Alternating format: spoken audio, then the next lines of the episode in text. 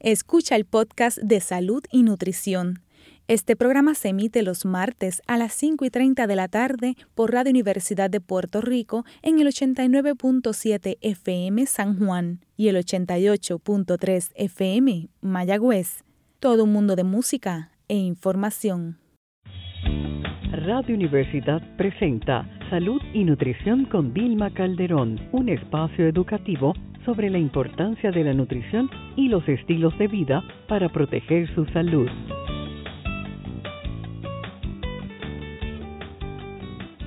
Muy buenas tardes, Puerto Rico. Les habla Vilma Calderón, licenciada en nutrición y dietética, educadora en diabetes, neurocoach y la moderadora de su programa Salud y Nutrición con Vilma Calderón, todos los martes a las 5 y 30 de la tarde por aquí por Radio Universidad en el 89.7. Recuerden que estamos en Facebook con el nombre del programa Salud y Nutrición con Vilma Calderón. Bueno, eh, estamos en estos momentos en un repunte, ¿verdad? De los contagios con el COVID. Eh, lamentablemente, la vacuna eh, está demostrando ser menos efectiva de lo que suponíamos y mucho menos efectiva frente a esta variante Delta. En nuestro programa nos enfocamos en el tema de la nutrición, pero por supuesto en, queremos y necesitamos discutir también otros temas de salud y en estos momentos el tema de prioridad es el asunto del COVID y la pandemia. Para discutir y hablar un poco sobre este tema, he querido invitar a un gran amigo y un gran científico, al doctor Luis Bonilla, a quien les doy las gracias desde ya por su tiempo y por aceptar la invitación. Buenas tardes, doctor Bonilla. Buenas tardes, Vilma. Encantado de estar contigo en tu programa y compartiendo con tu radio escucha. Bueno, a mí me gusta eh, que las personas que no conocen a los invitados, pues tengan alguna información sobre ellos. Y he querido invitar al doctor Bonilla porque el doctor Bonilla no solamente es muy reconocido y tiene un gran prestigio en su área, sino que es una persona que fue muy aliada nuestro eh, cuando la lucha contra el NALED, no sé si hace si ustedes pueden recordar un poco como para el 2016 aproximadamente eh, la lucha que tuvimos que librar contra el NALED, a pesar de que el CDC y el gobernador de Puerto Rico decían que el NALED era muy seguro, y hasta el presidente Obama llamó a Puerto Rico para regañarnos porque no nos queríamos dejar fumigar. Tuvimos que demostrar con intensidad lo nocivo, lo tóxico que era ese eh, pesticida y detener esa fumigación que hubiera sido desastrosa para todos y para todas, para nosotros como seres humanos, para los animales y para el ambiente. Logramos esa batalla y una de las personas clave en ese momento también fue el doctor Luis Bonilla. Pero para aquellas personas que no conocen al doctor Bonilla, pues me gustaría darle algunos datos sobre él. El doctor eh, Luis Bonilla Soto es un conocido salubrista puertorriqueño especializado en salud ambiental. En términos de preparación académica, el doctor Bonilla posee un bachillerato en biología con especialidad en zoología y otra especialidad en ecología, una maestría en ciencias marinas y un doctorado en oceanografía, todos del recinto de Mayagüez de la Universidad de Puerto Rico. Posteriormente, el doctor Bonilla completó una maestría en investigación clínica, un certificado graduado en bioética, una maestría en salud pública con especialidad en bioestadística y una maestría en demografía. El doctor Bonilla también ha tomado cursos graduados en epidemiología genética y adiestramiento en genética humana en instituciones estadounidenses como la Universidad de Johns Hopkins y el Instituto Nacional del Genoma Humano de los Estados Unidos. Durante los pasados años, el doctor Luis Bonilla Soto se ha dedicado con muchísimo entusiasmo al activismo ambiental y comunitario como miembro del Frente Unido contra la Fumigación Aérea durante la epidemia del virus del Zika en Puerto Rico durante los años 2016 y haciendo investigaciones sobre el perfil en salud pública ambiental de comunidades desventajadas en Puerto Rico. Una vez más, doctor Bonilla, gracias por su tiempo. Eh, este, nada, un honor estar aquí compartiendo contigo y con tus radioescuchas. Bueno, doctor Bonilla, tengo que comenzar haciéndole una pregunta un tanto general, pero quisiera saber, como científico que es usted, ¿qué opinión le merece eh, cómo se ha manejado la pandemia en Puerto Rico? Sí, a grandes rasgos, ¿verdad? La primera, tan pronto llegó a Puerto Rico, el primer caso se identificó. Este, el primer caso, este, se declaró, este, obviamente un cierre total. Este, esa es la milenaria técnica de, eh, de, la cuarentena, ¿no? Este, y obviamente se pudo con, eh, se pudo controlar eh, al principio que eh, las cosas pues se complicaran Posteriormente, obviamente, hay que este, abrir la, la economía, este, hacer para que pues no, se estanque y la gente pueda eh, tratar dentro de las circunstancias de hacer un poquito de vida normal con las debidas precauciones. Sin embargo, desde un principio, aparte de las medidas de protección, no de mascarilla, lavado de manos, distanciamiento social, que eso es parte de, de, de, lo que hay que hacer, ¿no? Este, todo ciudadano responsable debe hacerlo pues se empezó a hablar de la vacunación, de la vacuna que estaba en desarrollo y como que se pusieron todas las opciones, eh, como dicen por ahí, ¿verdad? Todos los huevos en una misma canasta con la vacuna y nos olvidamos de otras cosas bien importantes como es la nutrición y sobre todo el fortalecer el sistema inmunológico de las personas que se puede hacer con suplementos alimentarios que las personas pueden comprar en cualquier tienda de productos naturales, farmacia, etcétera, ¿no? Como la vitamina C, la vitamina D3, este, el, el NAC, el, eh, las pastillas de zinc de, de 50 miligramos por día.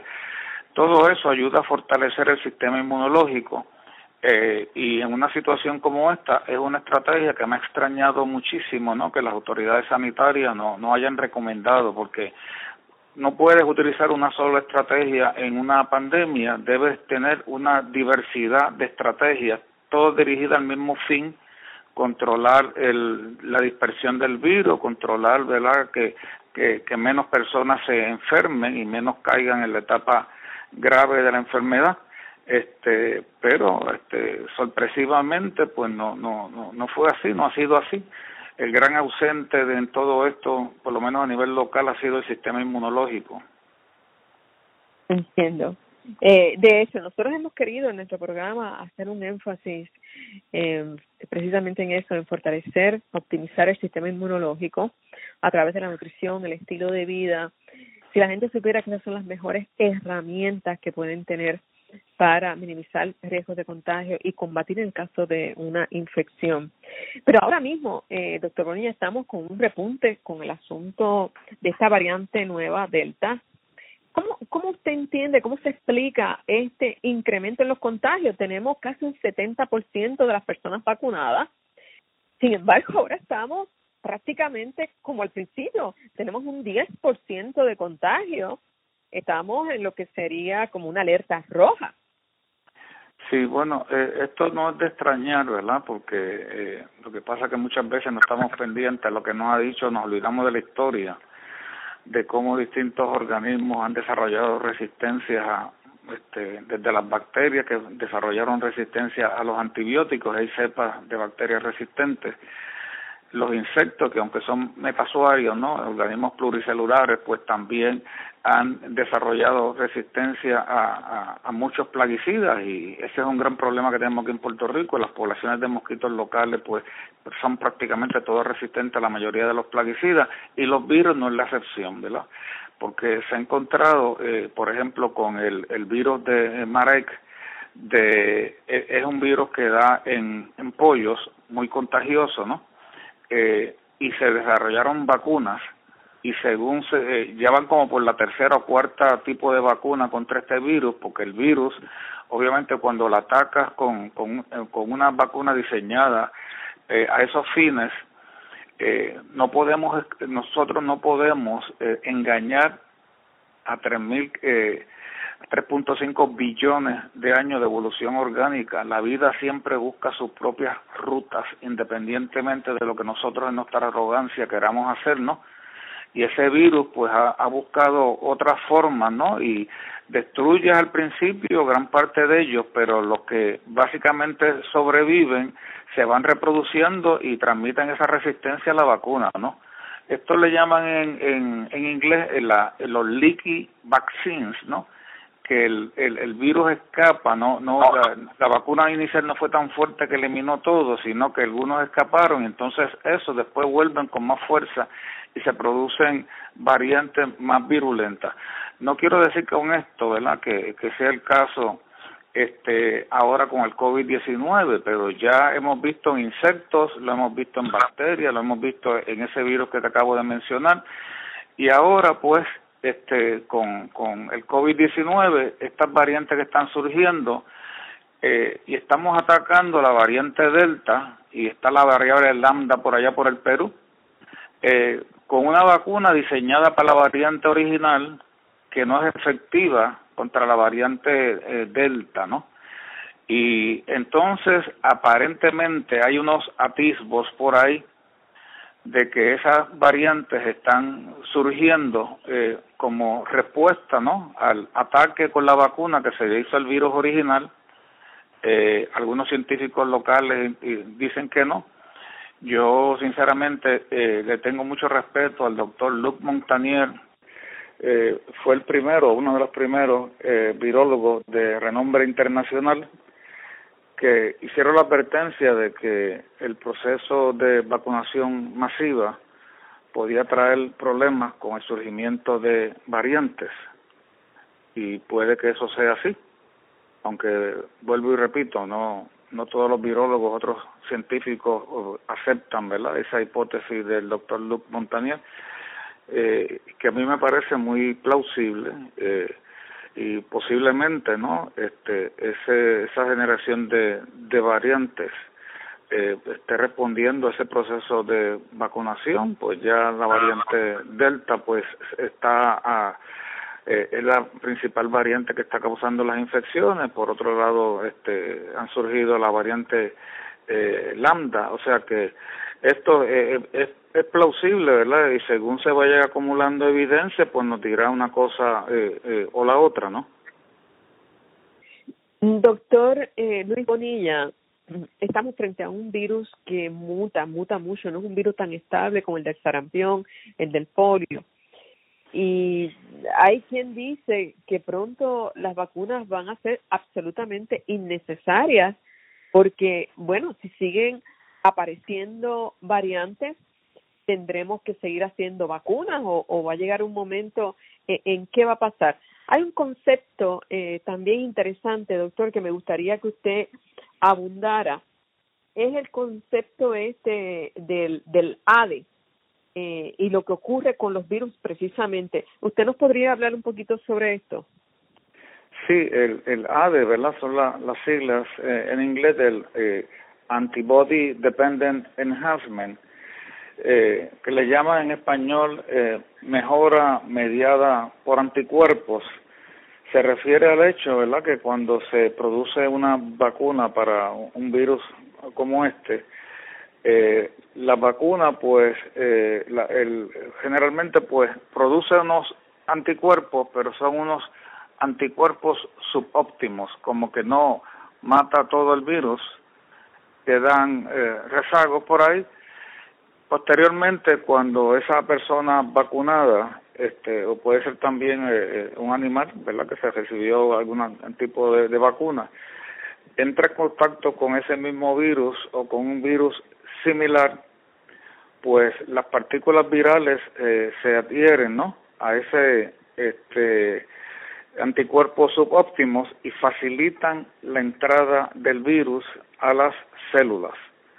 ¿Qué sucede con esto? Pues esto generalmente tiende a producir una respuesta bien fuerte del sistema inmunológico de la persona y esa persona puede caer en la parte grave de la enfermedad.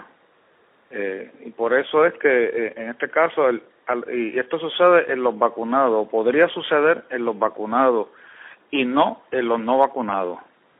Y por eso que se le llama, ¿verdad? Este, este dicen algunos científicos que es el elefante blanco en la habitación, el elefante en la habitación porque este como que esto no se tomó mucho en consideración, ¿no? Al vacunar masivamente y es uno de los posibles efectos que puede tener eh, eh, este proceso. Que de hecho, este este virólogo francés que usted menciona, creo que también había lanzado una advertencia de que en plena pandemia no debía de llevarse a cabo la vacunación. Sí, hay varios virólogos de renombre internacional que opinan lo mismo, ¿no? Que, que básicamente es un error que en, plena pandemia empezar una vacunación porque pues pueden ocurrir estas cosas que están ahora sucediendo, puede eh, ocurrir, ¿verdad? Que surjan variantes que también este eh, se puedan dar casos del, de, de ADE también en, con mucha frecuencia en distintas partes del mundo. Esas son de las cosas que no, no, se mencionaron o no se tomaron mucho en consideración. Doctor, eh, en esta semana eh, ya se está comenzando a exigir a las personas que van a entrar a distintos restaurantes, panadería, gimnasio, eh, centros de belleza, la tarjeta de vacunación. Ay, Virgen, yo confieso que yo nunca había experimentado algo como esto.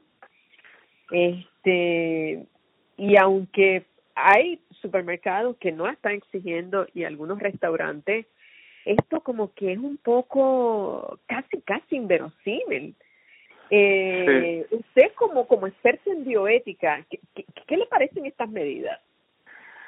Estas son medidas extremadamente fuertes, coercitivas, este, de hostigamiento a la población que no deberían ser.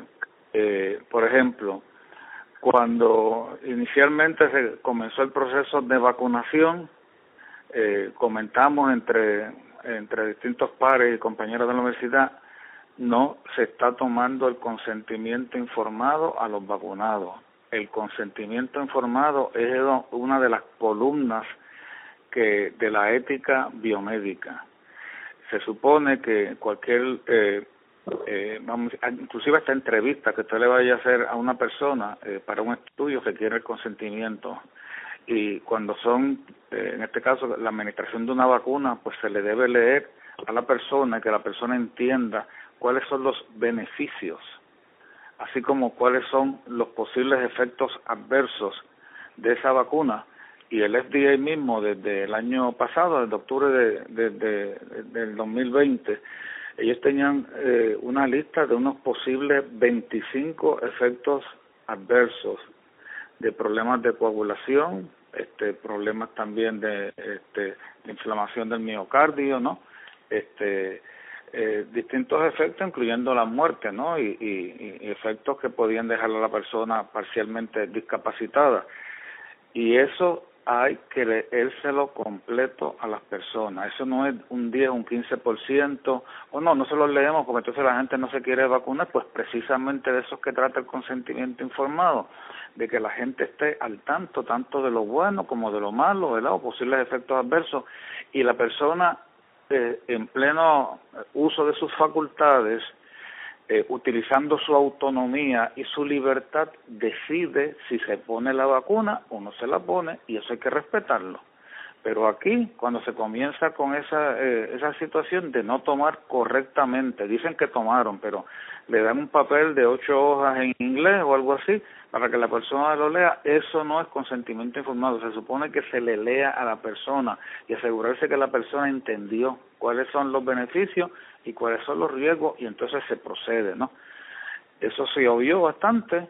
Luego entonces comienzan con este resbalando continuamente eh, y haciendo dando incentivos económicos para que la gente se vacune y algo insólito yo no insólito no insólito. una lotería unos premios para que te vacunen esto es como no no no no no. eso es un ejercicio de poder del Estado. Es un ejercicio de coerción, constituye una especie de soborno a las personas eh, y sobre todo las personas más vulnerables eh, desde el punto de vista socioeconómico, ¿no? Que a lo mejor tienen una gran necesidad y viene un alcalde por allá y le ofrece 100 dólares a todo el que se vacune, la gente pues no piensa en su salud, está pensando los 100 dólares que le van a dar o el incentivo económico y no están actuando, eh, ejerciendo su autonomía ni su libertad. Están siendo de cierta manera presionadas externamente, coaccionadas para tomar esa una decisión forzada que no sería la que tomaría si esos incentivos económicos no estuvieran presentes porque eso es aprovecharse de la necesidad de las personas y por lo tanto la bioética indica que eso es algo completamente inmoral. Y posterior a los incentivos económicos ahora vienen las medidas punitivas no de forzar la vacuna la vacuna es obligatoria. Mire eh, eh, en toda, inclusive la OMS se expresó en estos días que ellos están en contra de, de una vacunación forzada, que la vacunación debe ser completamente eh, voluntaria. Asimismo, hizo una declaración la organización católica de que atiende asuntos de bioética en los Estados Unidos, el National Catholic Bioethics Center, también indicando que eh, básicamente es inmoral y éticamente inaceptable forzar a un individuo a que se vacune. Y aquí en Puerto Rico, lamentablemente, la Iglesia Católica ha optado por, por, esa, por esa opción que va en contra de la moral, que va en contra ¿verdad? de lo que indica la eh, ética biomédica. Aparentemente, pues no, los obispos que firmaron esa carta, cinco de los seis, eh, por lo menos el, el obispo de Arecibo no la firmó, ese, debe estar mucho más consciente que los demás de lo que de las implicaciones de esto, ¿no? Y que le puede causar mucho problema a la Iglesia Católica. Ahora mismo eh, yo pienso, ¿verdad? Eh, eh, en una de las parroquias aquí de Puerto Rico, en Santurce, ya prepararon los bancos de la iglesia, dice vacunados y no vacunados. Eso me recuerda, ¿no? Como en los tiempos bíblicos, leprosos y no leprosos y eso es humillante, eso es humillante porque entonces pone a la gente como en una vitrina, los no vacunados, eh, que son la gente, los indeseados, ¿no?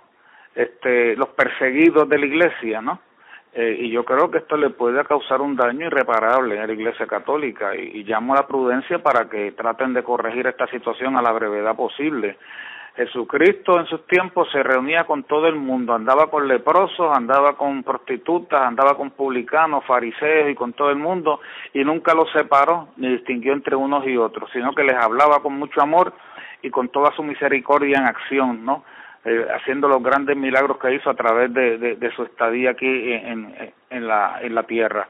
Así que yo creo que esto, esta eh, decisión de la Iglesia Católica va en contra eh, de, las Sagradas Escrituras, realmente, esa es mi opinión. Doctor, eh, ¿y, ¿y qué le parece a usted, verdad, las palabras incluso de la autora Coelho de Novelo, que lo dijo en un canal de televisión, donde señaló que una persona no vacunada era un peligro para la sociedad? Y antes de que usted me, me, me responda, yo quiero decir, ¿verdad?, que esas son palabras a mi juicio eh, un tanto irresponsables y ciertamente peligrosas, ¿verdad? Usando la palabra que ella utilizó. Y esto ha llevado a como que a toda una narrativa de gubernamental y social donde estas personas están totalmente equivocadas cuando yo entiendo que cada uno debe de decidir, ¿verdad? De acuerdo a la información y de acuerdo a su voluntad. De hecho, en el recinto de Calley eh, han suspendido y dado de baja estudiantes que no han mostrado tarjeta de vacunación, algo que me parece a mí como que... Eh, eso es increíble, e, eso lleva las cosas a, los extremos. Definitivamente, y la, la Asociación de Americana de Médicos y Cirujanos también ha, se ha pronunciado y a finales de julio tiene un statement donde dice que no se debe de forzar la vacunación ni siquiera a los empleados del sector de salud y que nunca el, la protección al otro puede llevarse a cabo uno sometiendo su voluntad, ¿verdad? Y su criterio de lo que pueda salvaguardar su salud. Y ese es el statement, ustedes lo pueden buscar de... Sí, sí, lamentablemente eso es así. Yo, ¿verdad? Personalmente le tengo un gran aprecio a la doctora Coelho de Novelo, pero entiendo que al expresarse de esa manera se, se equivocó. Fue una equivocación lamentable y que debería corregir.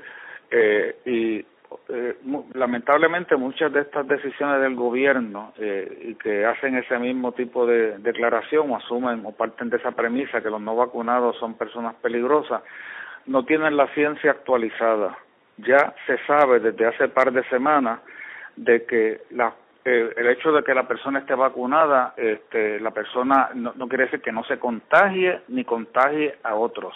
Tanto las personas vacunadas como los no vacunados tienen potencialmente la misma carga viral, que desde esa perspectiva no hay diferencia y tanto los vacunados como los no vacunados se pueden contagiar y, transmitir la enfermedad.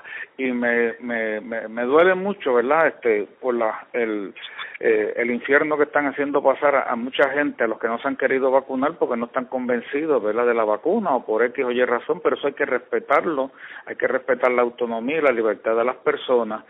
Y entonces eh, se han dado esos pases de vacunados y se han hecho actividades multitudinarias deportivas, juegos de baloncesto, voleibol, conciertos y todo eso, gente sin mascarilla, sin guardar distanciamiento social y saberme Dios cuántas personas de esos vacunados estaban ya infectados, infectaron a otros o unos que no estaban infectados llegan infectados a su casa y por ahí va a seguir porque vuelvo y repito, se parte de una premisa equivocada. Si se le va a pedir eh, una prueba de COVID negativa se le tiene que pedir tanto a los vacunados como a los no vacunados, a todo el mundo, porque los vacunados pueden estar infectados eh, y contagiar a otros. O sea, el hecho de que te vacunaste no quiere decir que eh, eh, no tienes riesgo de contagiar a otro o de contagiarte. Eso es falso y eso ya se demostró que es así. Así que están haciéndole, eh, vamos a decir, pasar por un suplicio a los ciudadanos no vacunados, porque realmente los vacunados pueden también tener una carga viral similar y pueden eh, transmitir y, y, contagiar a otros. Así que eh, eso hay que corregirlo porque realmente se, eh, se están haciendo unas aseveraciones incorrectas y se están tomando decisiones a veces de información incorrecta. Doctor, se nos ha terminado el tiempo en la tarde de hoy. Agradecemos infinitamente su disponibilidad para esta entrevista y ya nos volveremos a comunicar muy pronto. Pues muy agradecido, gracias por la invitación, Vilma. Este, estamos a tus órdenes y a, las órdenes de, de tus radioescuchas. Gracias. Bueno, era el doctor Luis Bonilla, eh, con quien estábamos conversando sobre la situación del COVID en Puerto Rico. Se nos ha terminado el tiempo y los invitamos a que estén nuevamente con nosotros el martes próximo a las 5 y 30 de la tarde y recuerden visitarnos en nuestra página de Facebook, Salud y Nutrición con Vilma Calderón. Buenas tardes. La orientación en este programa no sustituye su tratamiento médico. Manténgase en contacto con nosotros a través de Facebook bajo Salud y Nutrición con Vilma Calderón. Gracias por su sintonía y les esperamos el martes próximo a las 5 y 30 de la tarde. Buenas noches. Radio Universidad de Puerto Rico no se solidariza con las expresiones o comentarios vertidos en el programa que acaban de escuchar. Acaba de escuchar el podcast de Salud y Nutrición. Le invitamos a que nos sintonice los martes a las 5 y 30 de la tarde por Radio Universidad de Puerto Rico en el 89.7 FM San Juan y el 88.3 FM Mayagüez. Todo un mundo de música e información.